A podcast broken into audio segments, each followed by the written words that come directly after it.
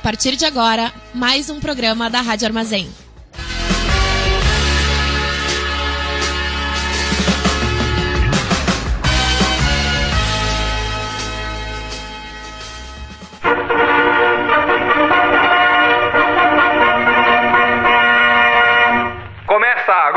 O informe semanal da Fundação Tibico Altair de Verdades e Segredos.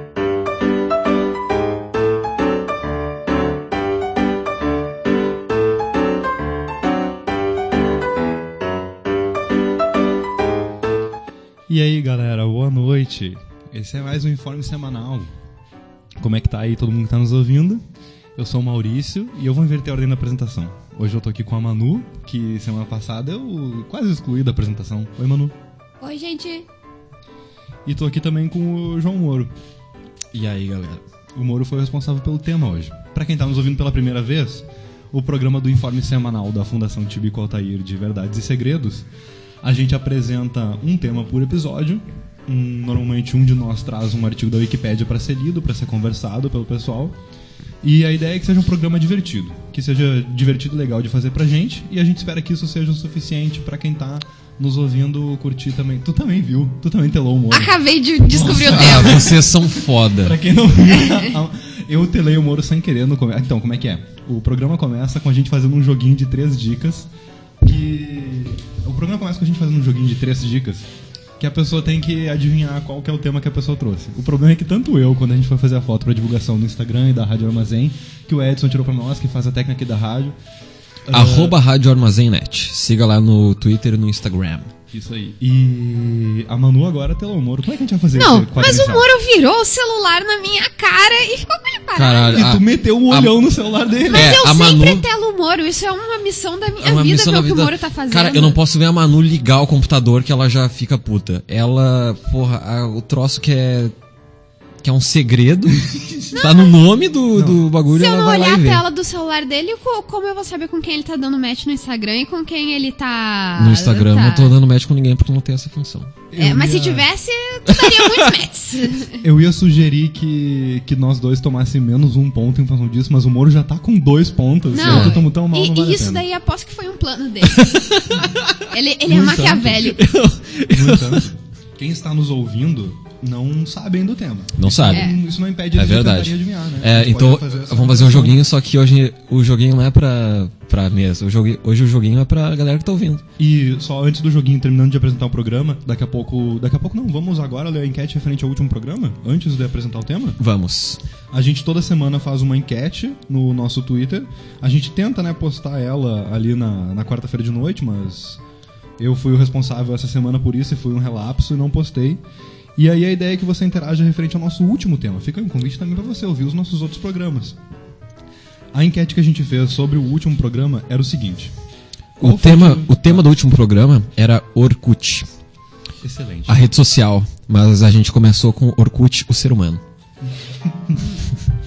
Então a questão é a seguinte: qual feature do Orkut mais faz falta? A primeira opção era a seguinte: saber o quão sexy, confiável ou gelo é uma pessoa. Piadinhas internas. Piadinhas internas. ouviu. Acompanhar as DSTs do clero pelos depoimentos. Ou mandar abraço de urso sem querer pros outros no Bud Poke. Ou, por último, plantar bis na colheita feliz. Quer revelar aí como é que foi com a enquete, João Moro? Cara, a enquete ah, ficou o seguinte: 45 pessoas disseram que o feature que mais faz falta do Orkut, 45 pessoas ou 45%? 45%, Tá, é, porque sab 45 votos é bastante. é saber o quão sexy, confiável ou gelo é uma pessoa. Todas as outras opções tiveram cada uma 18% de adesão. Quantos votos no total? 11 votos. Legal, um a mais do que da outra vez. É. Obrigado aí quem É, votou. 11 votos, 17 horas de enquete, considerando que a gente. Não, 17 horas? Não, 7 horas só, eu acho. Não, 6 horas. É, Seis 6 horas, horas é alguma coisa. Da outra vez foi 24 horas, então. É. Parabéns aí. Tamo indo bem. A, arroba Tibicoaltair no Twitter Exato. ou tibicoaltair.gmail.com se você quiser, por exemplo, também explicando mais o programa. No final a gente termina o programa com um conselho, tentando responder alguma dúvida, aliviar alguma ansiedade aí de algum dos nossos ouvintes que esteja interessado em, em precisar de uma ajuda. Queria dizer parabéns pra nossa audiência que respondeu a enquete certo. Que essa era a resposta certa. Um ponto pra audiência. Um ponto pra Parabéns. audiência. A audiência já começou ganhando. Ah, Isso, é. isso foi um teste e vocês passaram. A nossa brincadeira de quem, de quem faz mais pontos nessa brincadeira de adivinhar o tema é pra a pessoa que estiver perdendo no final da temporada paga um fardinho de cerveja pra comemoração com os ouvintes ali no finalzinho de novembro, perto do encerramento da programação aí da rádio. Moro, três dicas pros nossos, para quem tá nos ouvindo, dar, tentar descobrir qual é o tema de hoje. Ah, as dicas são as seguintes. Essa pessoa é um importante ícone musical brasileiro dos anos 2000. Hum, interessante. palpite e vai escrever os palpites. É, escreve os palpites e tira foto e manda pra gente depois. Um de cada vez. E aí vamos ver quem É. acertou. Essa pessoa é uma lenda do beatbox. Interessante. Quem será que é? Quem será que é? Lendas. É.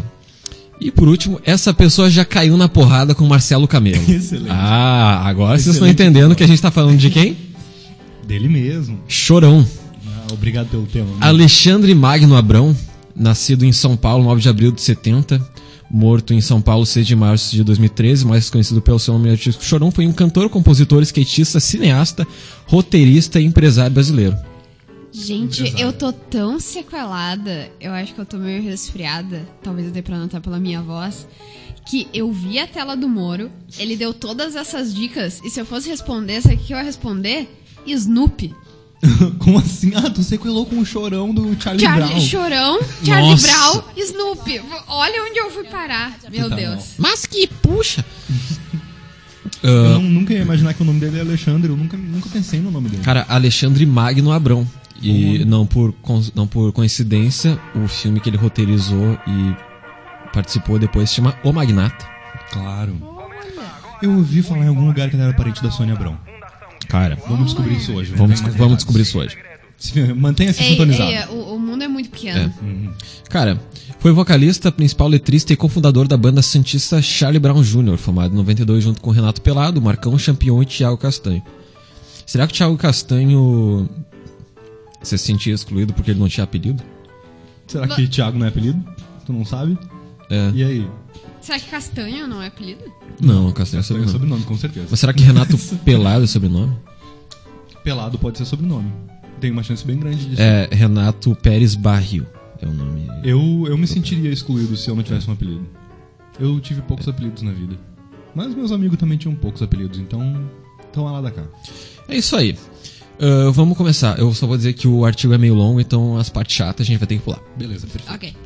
Infância e juventude. Alexandre Magno Abrão nasceu em 9 de abril de 70 na cidade de São Paulo. Quando tinha 11 anos, os seus pais separaram-se. Já chega aí a Wikipédia mandando bem na gramática. na escola nunca foi muito bem. Fez até a sétima série em São Paulo. Depois estudou um pouco em Santos e parou. Sempre estudou em escola estadual. Por algum motivo, escola estadual tem um hiperlink e tá em itálico também. Então Se me- alguém quis dar Ó, destaque pra isso. Sempre estudou em escola estadual. Se metia com os piores da turma e não dava certo. Para- A gente Isso tá escrito Tá mesmo? escrito. A gente com frequência caçoa dos textos da Wikipédia porque eles realmente merecem É. que sejam caçoados às vezes. Mas a Wikipédia é massa. É. Doe. É, tipo, isso é um estímulo pra, pra colaborar. É sério, quando eu tô de madrugada sem fazer nada, eu realmente edito artigos do Wikipedia. Ah, quando ele quis levar a sério, É, eu, eu me pergunto, cara. que- quem será que escreveu isso, né? Tipo. Um fã, certeza. Um pai. Um fã bem afim. Foi pra escola particular, também em itálico, mas seu pai não tinha condição de pagar. Ele ia fazer a prova e chegavam. Olha isso. Chegavam. Tá, ele ia fazer a prova e chegavam. Abre aspas. Tal cara, tal cara e tal cara não podem fazer prova porque não pagam a mensalidade. Eu acho. Ah, que bad. Isso aí é escola particular. Antes do ECA, antes. Tipo, porque isso é o quê? Que ano ele nasceu mesmo? 70. Isso é o quê? No final dos anos 70, começo dos anos 80, essa coisa de que toda criança tem direito à escola e tal. Isso aí é novo, cara. Gente. Isso aí é bem recente. Ele não aguentou esse tipo de humilhação e parou de estudar. Aos 14 anos, Chorão passou um, aconteci- passou um acontecimento muito, muito grave na sua vida. E sua mãe teve um derrame e quase morreu.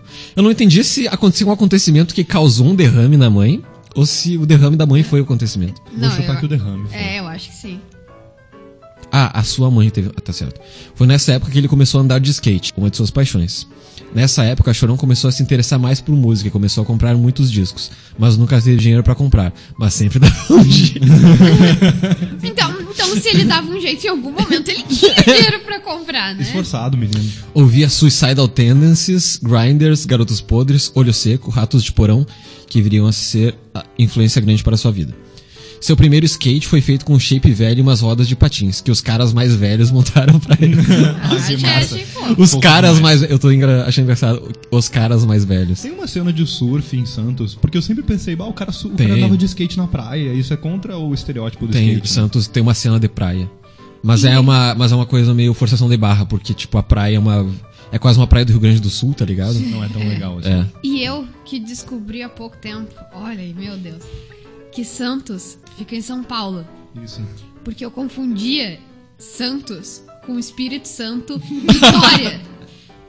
Entendi, tu achava que era Espírito Santo, É. na praia de Santos. é, Errou. Santos é em São Paulo, é tipo, sei lá, bem pertinho. eu Eu achava que Santos era a capital do Espírito Santo. é, Se empolgou. é. É, ah, tu também achou que o programa hoje era sobre Charlie Brown, o desenho. Ahn, Isso é muita toxina no cérebro. Eu tuitei hoje sobre isso. A gente dormiu pra limpar as toxinas do cérebro. Tem que dormir pra limpar as toxinas do cérebro. É, em, minha, em minha defesa, eu entreguei um. O texto da qualificação hoje. Parabéns, eu te- parabéns. tirei de estar sequelado. Muito obrigada. ahn, e aí os caras mais velhos ajudaram o Chorão a fazer um skate. No Obrigado, começo. caras mais velhos. No vocês, começo- vocês têm um papel na música brasileira. Exato. No começo só queria fazer parte da galera. Depois de um ano já estava cor- correndo o campeonato, tirando em segundo, estava sempre entre os três, quatro, cinco primeiros, mesmo com um tênis inferior. Ai, meu Deus. Ai, eu, eu acho que isso foi uma pessoa bem nova que escreveu que tinha bastante carinho Bastante pelo, carinho. Pelo cantor, né? Ia jogar pela Wikipédia, talvez essa, esse trecho tenha sido escrito, tipo, sei lá, em 2004, 2005, é, sabe? é. Correu num brasileiro no sul e passou em primeiro num dia. No outro dia chegou em terceiro porque tinha saído para beber para comemorar.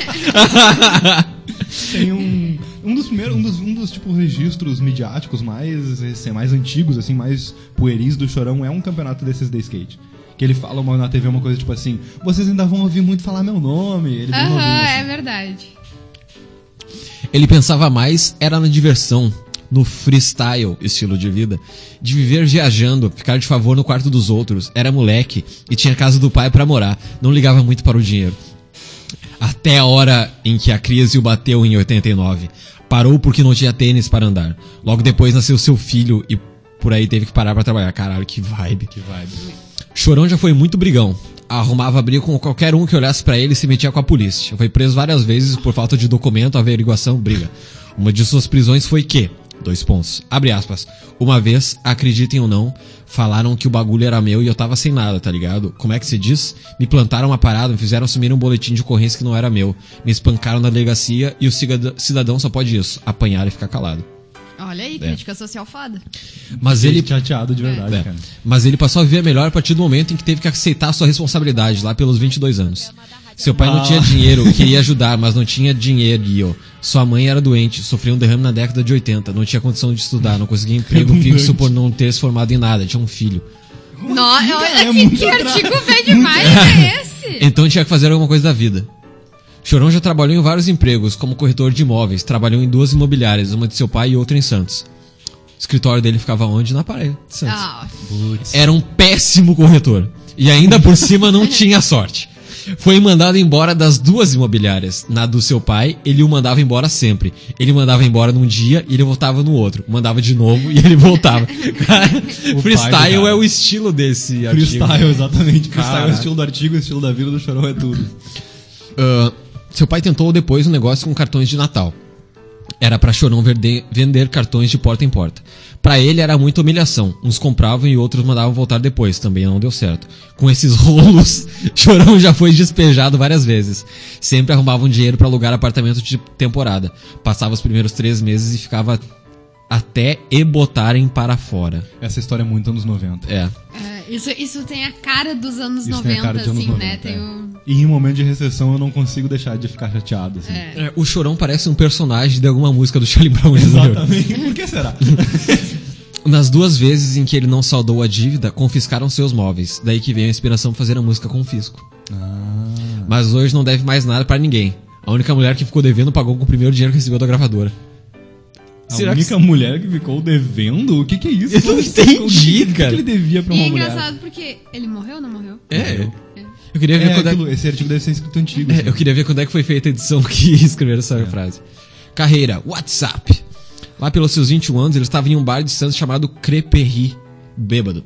Tinha separado da sua namorada com quem era casado. Então era esposa. É, E era show de uma banda chamada Matrix. O vocalista saiu para beber água, ele não perdeu tempo e já subiu no palco e falou: Aí, agora comigo! Pegou o microfone e começou a berrar, berrar, levou uma letra dos Suicidal Tendencies meio que no improviso. Ele estava caindo por cima de todo mundo. Tipo bêbado chato. Mas depois o moleque o chamou e disse: Estamos precisando de um vocalista, você não quer fazer um teste amanhã? Os caras marcaram o teste às duas da tarde ele chegou às 11 da manhã. Lhe deram a letra, era em inglês, ficou difícil, pois seu inglês se limita ao nome da manobra. O nome de manobra em um pouco de cinema. Tipo Ah, kickflip. entendi. Ele sacou? conhece os nomes de manobra. É, cara, a gente assistindo esses dias o Bohemian Rhapsody, depois o Rocketman, eu assistiria esse filme total. Eu, via, eu iria É. muito esse filme. Não querendo, assim, glamourizar, ficar bêbado e cantar música lá louca num bar só no, no freestyle, tá ligado? Mas seria tem, um tem jeitos bem piores de viver a vida. Tá aí É, uma. Mas não, tem, tem que. Eu, eu admiro esse, esse jeito meio louco de levar a vida, exceto a parte do consumo abusivo de álcool e outras drogas. Mas existe algo na personalidade dessa pessoa que é, É. tipo, bem espontânea, que eu gostaria de ser mais Charlie Brown. Tá aí uma, uma ideia. Não, bem- ele é o chorão. Ah, ninguém sabe isso, não importa. Não. Como assim É, ninguém é, sabe? Quem, quem que sabe isso também? As pessoas, as pessoas, as pessoas se confundem quando, É. quando a gente não presta atenção. Ah, Tá dormindo? Tá aí uma dica pra Ah. enquete. Que ator que poderia fazer o chorão na. No, na- no Biotics do chorão. Ao longo da semana as pessoas podem nos indicar autores que poderiam fazer o chorão e aí na quarta a gente lança essa enquete. Exato. Fica aí o convite pra interação. Eu tenho aqui uma. Meryl Streep. Manu. ok. Eu desconfio que o. Sabe o Sandy Júnior? Sim. Eu acho que ele não gosta do chorão. tu, tu te refere ao Júnior. É, o Sandy Júnior. Sim. Tipo, de onde é que vem o- essa especulação? menino. Porque eu assisto o Pipocando. Pipocando Música e ele sempre fala com muito carinho do Champignon. Champignon. E quando eles falaram sobre o Chorão, eu achei que tinha, tinha um ressentimento, ressentimento. ali. É. Eu acho que. Eu tenho a impressão que o Chorão é uma pessoa muito fácil de gostar quando tu é fã e muito difícil quando tu é amigo dele, tá ligado? Ele tem jeito, tinha jeito de ser meio porra louca, assim, tipo, divertido, porém difícil de conviver e tal. E com certeza ele era um ótimo artista, né? Então, tipo, como foi É. ficar fácil gostar, porque É. era bom o trabalho dele.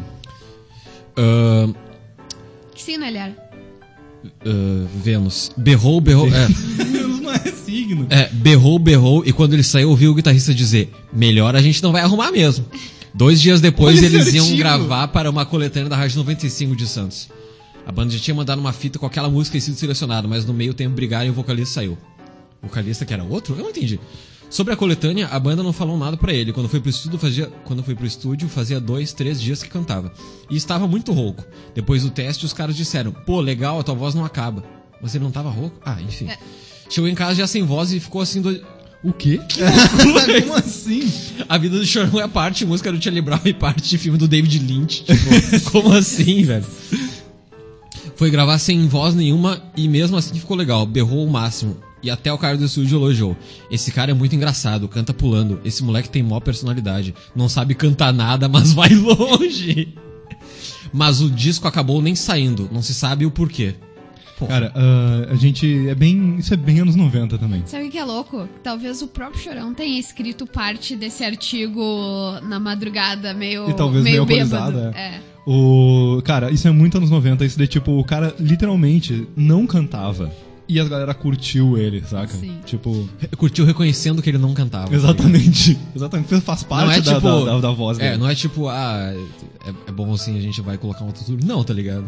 Existe uma coisa boa nos anos 90 que é a baixa expectativa com as coisas que eu acho que a gente devia ter trazido pro, Devia ter mantido isso, pro, né? pros anos 2000. Exatamente. Chorão veio a conhecer. Ah, quando o baixista da WhatsApp banda saiu, Chorão. Desculpe, o WhatsApp é o nome dessa banda primeira aí dele, que ele teve essa, essa incursão, assim. Ah, cara, Porque também é o nome do É, aplicativo. sim, essa é É, primeira. visionários. Visionários. Veio a conhecer o Champion, um novo baixista, uma criança de apenas 12 anos na época, que viria a ser parceiro de banda depois de Charlie Brown Jr. Nossa, a gente teve um flashback, é isso mesmo? Hã? A gente teve um flashback? Como assim um flashback? Quem que tinha 12 anos, desculpa? O Champion? Ah, tá, o Champignon. Eu achei que a gente voltou pro Chorão. Eita. Não, o Champignon tinha 12 anos. O Champignon, então, era uns 10 anos mais novo que o Chorão. Pelo jeito. Ah, isso aí complica aquela questão do, do Champignon, do Chorão e tal. E aí, o que mais, mano? Charlie Brown Jr. Tempos depois, Chorão e Champion decidiram convidar o baixista Renato Pelado, vindo de bandas da cidade como Ecosistema, Jornal do Brasil, entre outros projetos. Mais tarde, Marcão e Thiago completaram a primeira formação da banda, Charlie Brown Jr. Ah, fui, fundei e batizei a banda com esse nome em 92. Foi uma coisa inusitada. Trombei literalmente com uma barraca de água de coco que tinha o desenho do Charlie Brown, aquele personagem do Charles Shoes, mais conhecido por ser dono do Snoopy. E o Júnior é pelo fato de sermos filhos do rock, se explica Chorão. Júnior. pelo fato de a banda se considerar filha de uma geração de músicos e bandas como Raimundos. Claro. Eu lembro, eu acho que a gente viu uma entrevista esses dias que tinha ele contando essa história de. de ele, na verdade, ele- aí no artigo tá escrito trombei, mas nessa entrevista ele falava alguma coisa sobre ter batido com o carro num negocinho chamado Charlie Brown. Se pá. Que tipo, ele, tinha, ele tipo, fechou com o carro sei lá, no meio da madrugada, meteu uma ré assim e foi embora.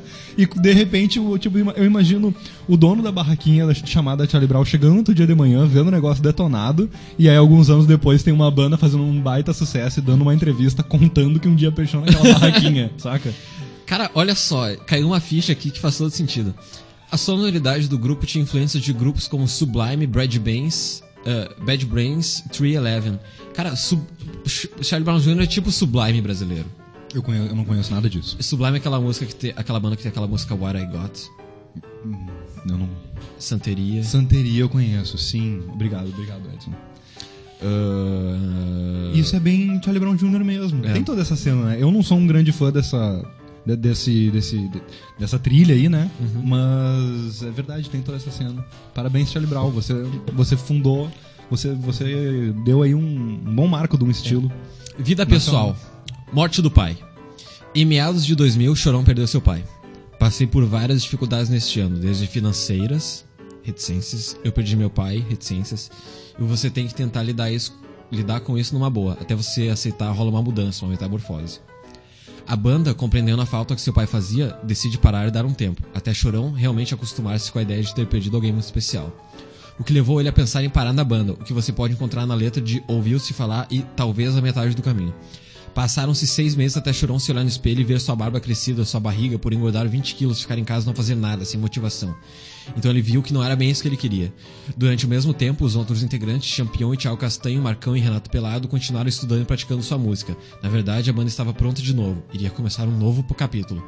Cara, eu tô emocionado porque eu tô lembrando de quando ele trabalhava na imobiliária do pai. E ele era chegava demitido, todos os dias, é. era demitido e voltava. Que tempo aquele, né? Que tempo. Parece que foi ainda agora que a gente tava vendo Agora, isso. qual de vocês quer continuar? Quer continuar, Manu? Ah, não. Continua aí dessa parte especial chamada Vida Religiosa. Vida religiosa. Uou. Esse é um episódio que eu não tava por dentro. Rina conheceu o Chorão em 2005, durante um culto na sede da Bola de Neve, em Boiçucanga. Sim, velho. O Chorão teve um rolê com Bola de Neve. Vamos descobrir daqui a pouco. Levado... Tem- Não é, não é irônico? Tem alguma piada aí. É, tem uma Bola, piada pronta pra bola, feita. bola de neve tá bem próximo à carreira dele. Nossa!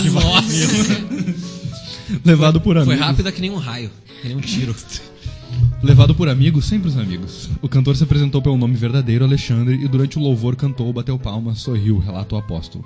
Chorão ia sair depois do louvor, mas Rina insistiu, e ele ficou para ouvir uma pregação sobre a fé de Tomé, e como o apóstolo teve que lidar com o fato de não ter crido, enquanto todos os outros creram na ressurreição de Jesus.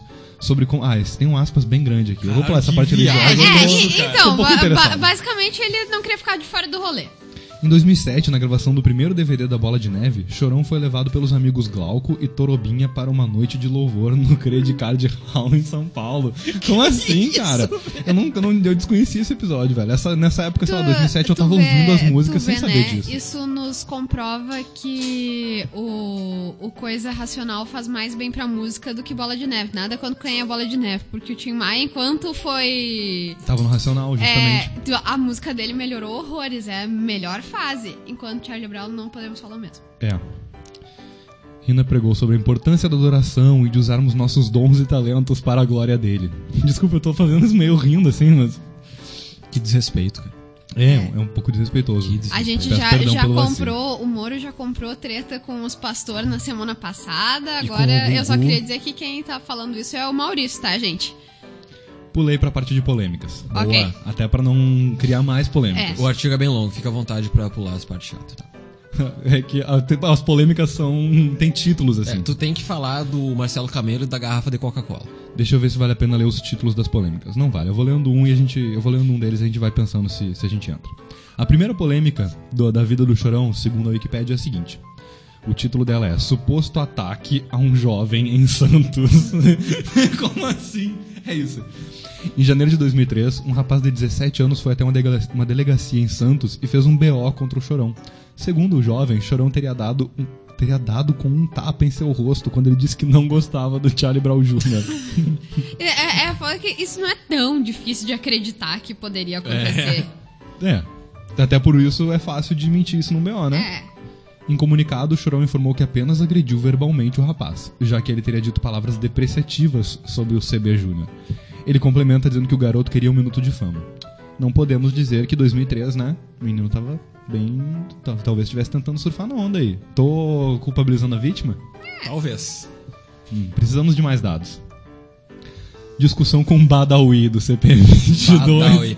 Tá, cara, não tem Isso, nome mais nossa. BR anos 2000 do que É, Badawi. eu, eu, eu né? ia dizer, isso foi tipo uma avalanche de anos 2000 É. em cima da gente. Tipo, eu imagino um cara chamado Badawi, eu imagino ele segurando uma garrafinha de Coca-Cola que tem uma Pokébola em cima, tá ligado? E ouvindo Detonautas. É, eu- eu cheguei a ver a- as meias listradas até o joelho. Eu- Eu Aham. olhei pra baixo que de repente apareceu na minha perna uma meia listrada até o joelho. E esse cara certamente é um personagem de malhação, tá ligado? Em 2003, durante o show realizado em São Paulo, Chorão, brigou, Chorão chamou o Badawi para a briga, após não gostar de ler. Durante um show, Chorão chamou o Badawi para a briga, após não gostar de ler comentários sobre ele em revista. Abre aspas. Teve uma revista que publicou uma coisa que não era pra pôr, foi uma brincadeira em off. Foi combinado que era só uma brincadeira, que não seria publicado, mas os caras publicaram. E o Chorão com certeza deve ter ficado chateado. E o cara da revista ficou espetando, insistindo, até que a gente brincou. Daí, até que a gente brincou, daí já era que boa parte das tretas na época aconteceu em revista, né, cara? É. Tipo, é engraçado porque isso foi numa época que não tinha, tipo, a internet que a gente tem hoje. Se o Chorão hoje em dia fosse, se ele estivesse vivo, e se ele fosse brigar com todo mundo que escrevesse comentário contra ele, ele ia, ia ter que fazer uma cruzada em volta do mundo dando porrada nas pessoas, tá ligado? Exatamente. Eventualmente eles ficaram bem, se resolveram. Antes de do Chorão morrer, né? Comercial para a Coca-Cola, briga com Marcelo Camelo e discussão ao Yes. vivo com uma fã. Isso é um título só. Vamos lá. Em 2002, Chorão foi o garoto propaganda de uma peça publicitária da Coca-Cola, divulgando a promoção no estilo. Essa parceria com a Coca-Cola teve seu auge em 2006, na ação Estúdio Coca-Cola, um programa veiculado na MTV que promovia encontros musicais inusitados. Em 2008, o projeto mistura o rock do Charlie Brown Jr. com o MPB da Vanessa da Mata. Era massa, né? O Edson aqui trouxe a informação, produzido pelo Miranda. E Isso, isso era na mesma época dos mini CDs? Um é pouquinho mais por ou aí, menos na sim. mesma época. Era a época que, ti- tipo, a promoção que o, que o Chorão participou era que tinha umas garrafinhas de plástico que... Que vinham dentro de um engra- engradadinho de plástico também. Eu lembro não, dessa, não, dessa não vinha dentro do engradadinho. Eu lembro que tinha um engradadinho, mas eu acho que, tipo, porra, se tu pegasse seis no engradadinho. Eu não sei como é que conseguia. Eu sei que eu tinha garrafinhas e não tinha engradadinho. O engradadinho era difícil. E era tipo, cada. Elas tinham rótulos que eram tipo alguma arte urbana, assim. Era, era uma coisa tipo pra. Pra pessoa que curte skate, mas não sabe andar e só fica vendo malhação, tá ligado? Ah, que Ah, massa. eu lembro disso. Eu lembro que dessa. O Edson trouxe aqui a informação. O. Tu vai sentar na mesa um dia, Edson. tá anunciado já. Ah, que o Chitãozinho Chororó gravou com a Fresno na época, porque era essa ideia de juntar gente inusitada, tipo o Charlie Brown e a Vanessa da Mata. Que. O, cara, Chitãozinho, Charlie Brown e Fresno é uma combinação. É uma combinação massa. Segundo Cláudia Colaferro, diretor de marketing da Coca-Cola Ferro, desculpa, eu não sei como pronunciar isso, mas o nome dela, eu juro, é Cláudia Colaferro, ou Colaferro, não sei. Diretora de marketing da Coca-Cola, o Charlie Brown Jr., encabeçado pelo Chorão, apareceu como representante da geração que tem entre 14 e 19 anos, por isso a escolha. Pra Coca-Cola era, era o Charlie Brown Jr. e a Vanessa da Mata, que era um pessoal mais velho, entendeu? Foi o que eu entendi. Em 2004, Marcelo Camelo, vocalista da banda Los Hermanos, numa entrevista concedida para a revista da Oi, nossa, a revista da Oi, Nossa senhora. criticou a participação do Chorão no comercial no estilo da Coca-Cola. Camelo disse: Esse negócio de fazer comercial para a Coca-Cola é um desdobramento da indústria. A gente rejeita esse negócio de vender atitude. É um frankfurtiano, É. no mínimo.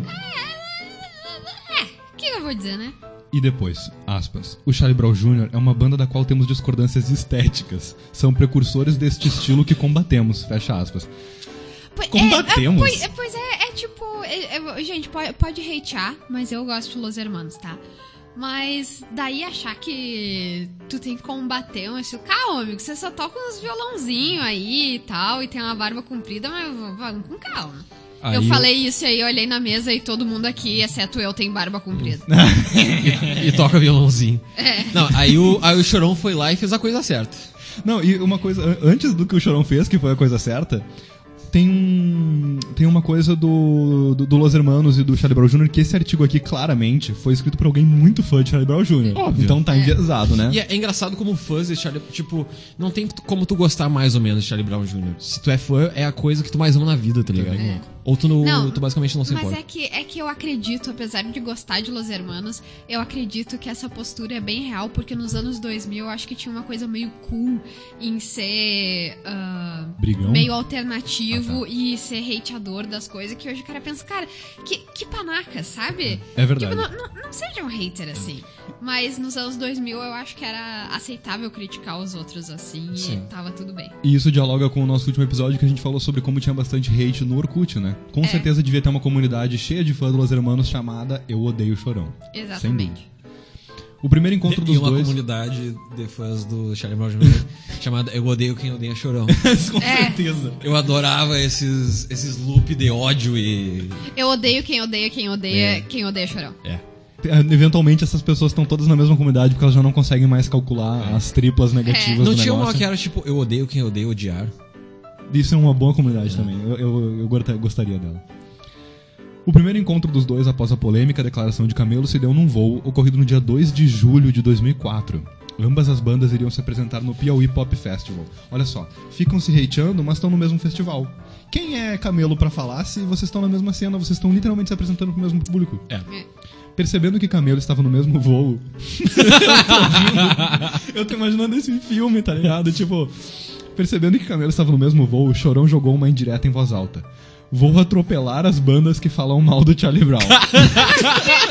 Indireta. Não, e isso é tão.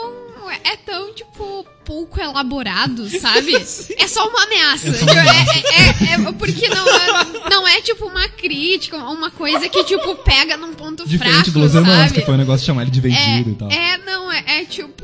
Não, tô só te ameaçando, só pra te saber. E, e tem a ver já com um histórico do Charlie Brown, que é de atropelar coisas, né? É mesmo. Era bom pra atropelar a máquina do Charlie Brown. Após o voo no aeroporto de Fortaleza, Camelo teria se aproximado de Chorão, que o agrediu com um soco. O Chorão deu um soco no Camelo, né? Chorão alegou que também foi ameaçado e agredido. Logo após a briga entre eles ter ganhado repercussão na imprensa, a assessoria do Charlie Brown divulgou uma nota lamentando a discussão. Não, mas tá, tá incompleto esse artigo aí. Como é O que é? Chorão deu uns- uma cabeçada em um soco. Ah, isso faz uma Ah. diferença. Tem foto, né? Do, Do do, Camelo com com, o olho roxo. Tem, uma excelente foto. Vai estar aí no nosso Twitter essa Vai semana. tá. Excelente foto. Eu tô, eu tô comemorando alguém tomar um soco, que coisa horrível. Ô, se, tem É uma, que- se tem uma coisa que faz o mundo girar é agressão física. Impressionante. Não, e a gente fica nessa vibe de falar sobre o caso e dá uns flashbacks, assim, sabe? O cara sente umas coisas. Eu lembro de uma charges do charge.com.br que era o Camelo cantando alguma música do Los Hermanos, só que falando sobre ele ter sido agredido do pelo chorão. É, Foi assim que eu fiquei sabendo disso. O charles.com.br, quando eu era criança, era meu portal de notícias, porque era tipo ali que eu absorvia. É, era isso que eu ia comentar. É um. O, o cara fez a notícia, porque basicamente É. era isso, né? Interessante. Jornalismo aí, um abraço pessoal do programa do Boca Jornalismo, segunda-feira 7. Aqui na Eu, eu vou mandar um abraço, apesar de não conhecer muita gente, né? Alguns dias após o incidente, Chorão formalizou um pedido de desculpas via site oficial da banda. Ok, obrigado, Chorão. Mesmo assim, alguns dias mais tarde, a banda Los Hermanos abriu dois processos contra o Chorão. Sim, pedir desculpas não te deixa imune ao processo.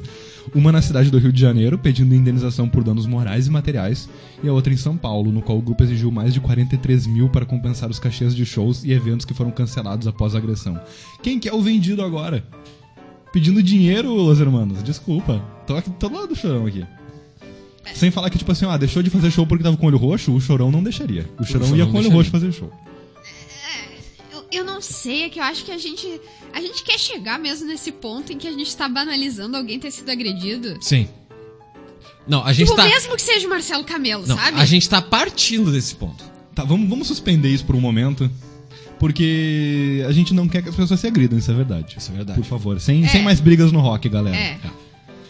Meses depois, uma adolescente que estava na plateia do programa Altas Horas questionou o Chorão a respeito desta polêmica passada. Altas Horas é outro negócio muito anos 2000. Além de responder rispidamente que não devia satisfação a ninguém, ele ainda cantou versos ofensivos direcionados a ela. Abre aspas. Nossa, que para, na real. A, a Patric... Abre aspas. A patricinha da plateia usava piercings, roupas e até a calcinha comprada pelo papai. Fecha aspas.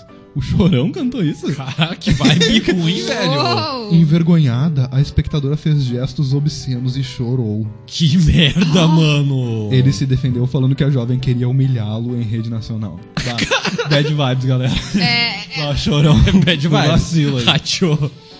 Em 2009, no programa Ensaio, exibido pela TV Cultura, o Charlie Brown Jr. se apresentou e Chorão deu depoimento sobre vários aspectos da carreira da banda, inclusive o incidente com Marcelo Camelo. Esse, essa entrevista é massa. A gente assistiu essa entrevista não tem muito tempo. Não sei se tu já viu ela, amor, mas eu lembro de ver com a Manu. Nunca vi, fiquei curioso. Tem uns 15 minutos do Chorão falando sobre esse caso. Tipo, direto, assim, contando o que aconteceu, falando sobre como que era a matéria da revista, que o Camelo tinha dado a. tinha dado uma declaração falando mal do Chorão e que ele discordava do Camelo.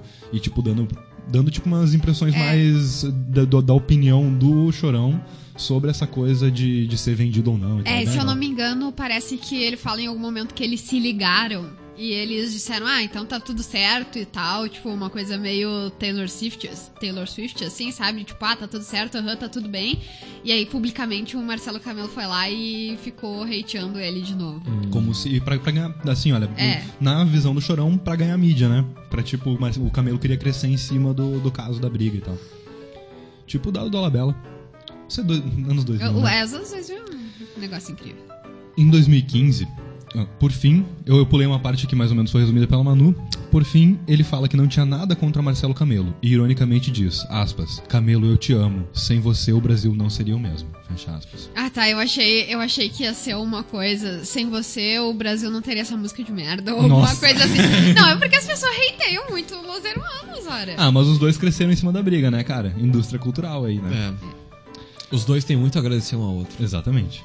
Em 2015, dois anos após a morte de Chorão e 11 depois do incidente, o processo aberto pelo Los Hermanos ainda estava em trâmite na justiça. Nossa senhora. Eu achei 2015? Eu achei Ei, que o cara já tinha- morrido, velho. É, hoje em dia eu não sei como é que tá, né? A gente não tem essa informação que a Wikipedia aqui não nos ajudou a trazer. Mas eu achei que ia ser uma coisa tipo o Los Hermanos, o Camelo falou sobre o caso numa entrevista, falando É, aqui, e mas não, pediu é- desculpas e fez uma linda canção.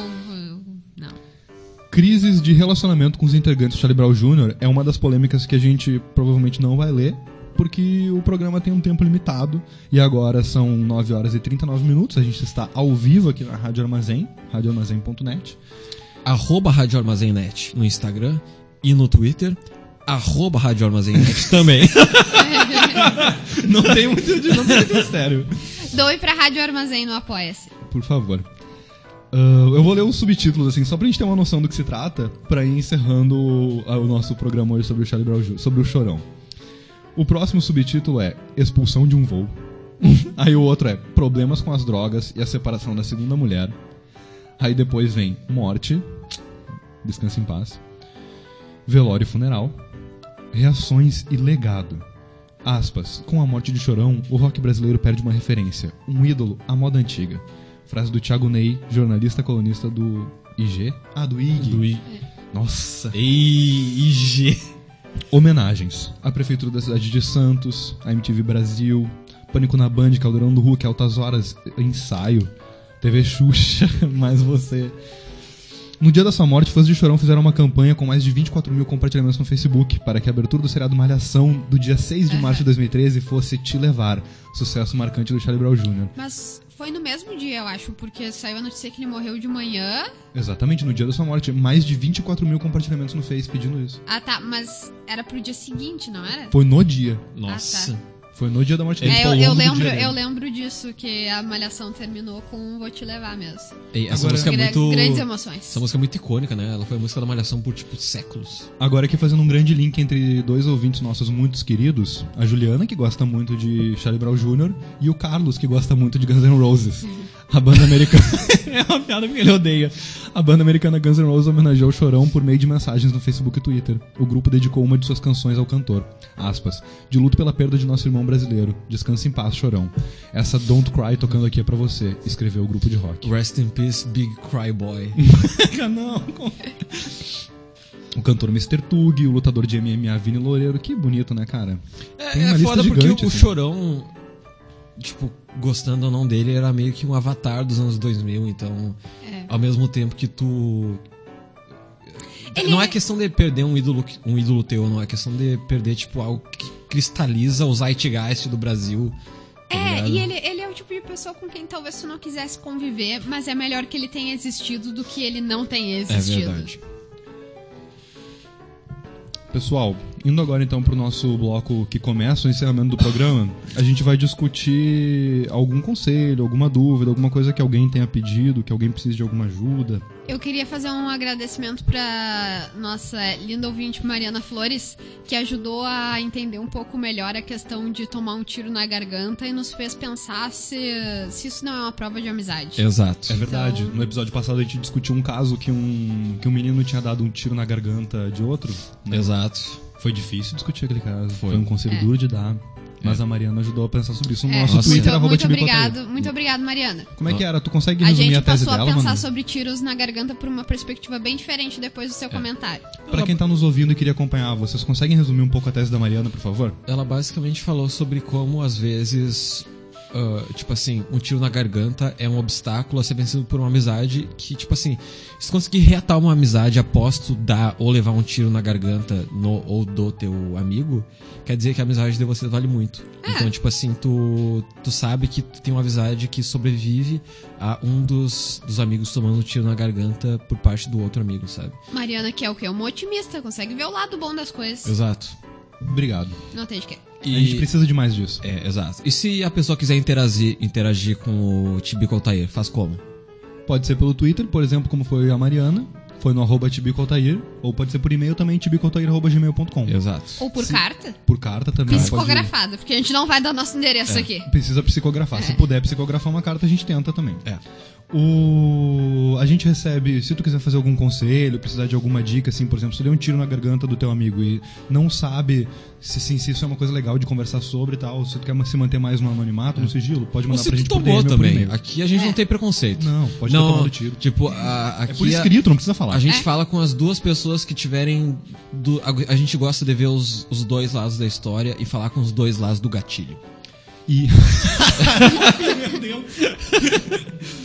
E hoje a gente recebeu pela primeira vez alguém, não sei quem, porque a pessoa não deixou claro se queria ser identificado ou não, mas Não, é não um aluno ou uma aluna de cálculo.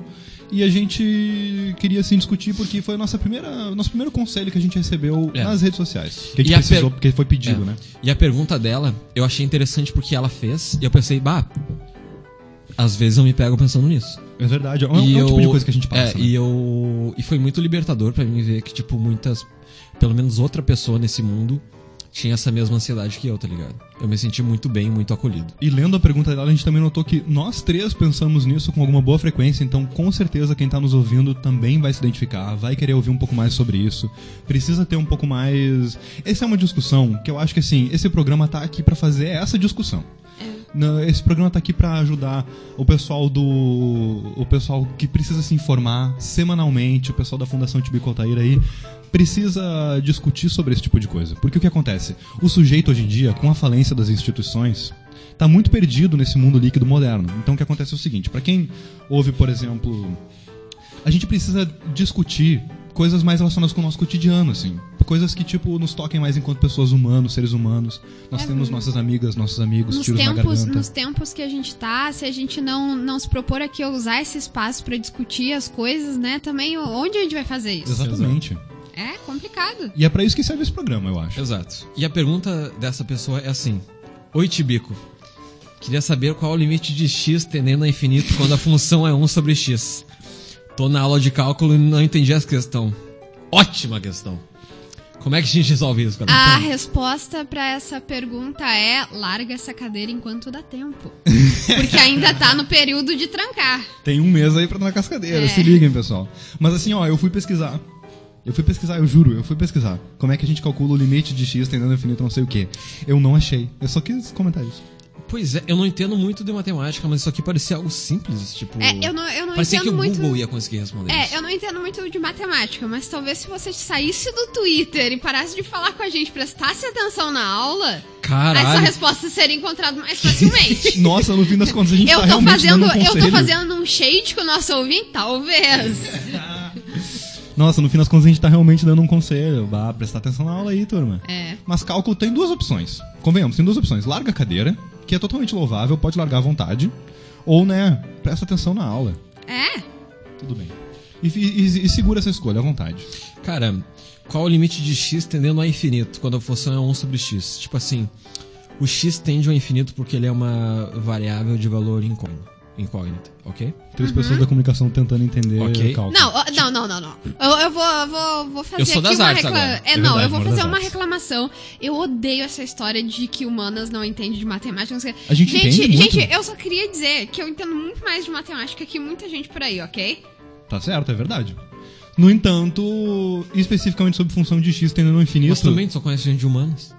É, zoei, zoei. é um, é um argumento? Cara, Sim. qual que é o limite de x? Eu acho que talvez não caiba a nós responder, mas Ah, sim o dizer- x. Já tentou perguntar isso pro x? Ah, se x for a zoeira, ela não tem limites? É verdade. Então pode ser É, e essa tá uma resposta. tendendo ao infinito, então É pode ser. isso. Mas a- É, a resposta é a zoeira. É, a função é 1 sobre x. Porra. Função complicada essa. Pergunta pro professor. É. Outro complexo, conselho complexo. bom. Então, esse é o e o tipo cara de tá conselho. sempre na função, né? Se parar pra pensar, então. Tá sempre na função. Como, por exemplo, o Charlie Brown, que tava sempre na É, função, sempre. sempre, É. fazendo corre. Sempre na área. Outra coisa que eu pensei, quem é o Charlie Brown pra recusar uma, uma, uma propaganda aí com a Coca-Cola, sendo que é o cara que quem fazia o skate dele era a turma mais velha, com os rolamentos antigos, cara. É ah, eu fiquei pensando nisso enquanto rolou da briga dos Los Hermanos, a gente falava sobre É isso. verdade.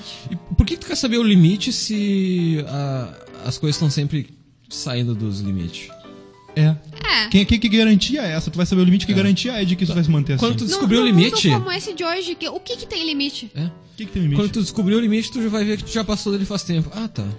Essa indagação veio pra nós via DM, no arroba Tibicoteiro no Twitter, pode mandar por e-mail também, já falei várias vezes. É e a gente mantém aí o sigilo se você quiser, que o seu nome seja mencionado, por favor, escreva. Se você não quiser, também eh, deixa claro. Como a gente não A tem Ju, certeza... por exemplo, não queria que o nome fosse mencionado. A gente não fala. É, e- Ai, a confiança que a gente perdeu com os ouvintes agora. não, mas a, confi... a gente. hum, Relaxa, relaxa. Pode mandar. Mande dúvidas. Interaja conosco pelo arroba no Twitter. Pode mandar e-mail, mas ninguém manda e-mail. Fala, vai, ah, fala pelo Twitter mesmo. Ah, a gente faz enquete toda quarta, né? Toda quarta ou quinta de meio-dia, se, É. se o responsável pela enquete dá uma sequelada. É isso aí. Fica lá, cara. É Busca a massa. nossa enquete, que vai ser provavelmente sobre atores do Charlie Brown.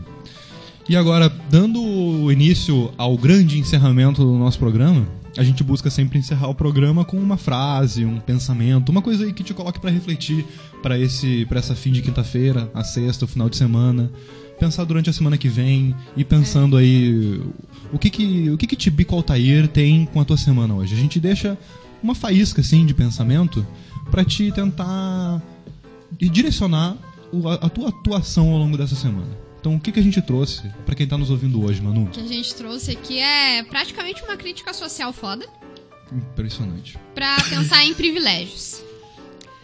A felicidade é um privilégio de quem é feliz. Ana Maria Braga. Obrigado, Ana Maria. Obrigado. Sábia.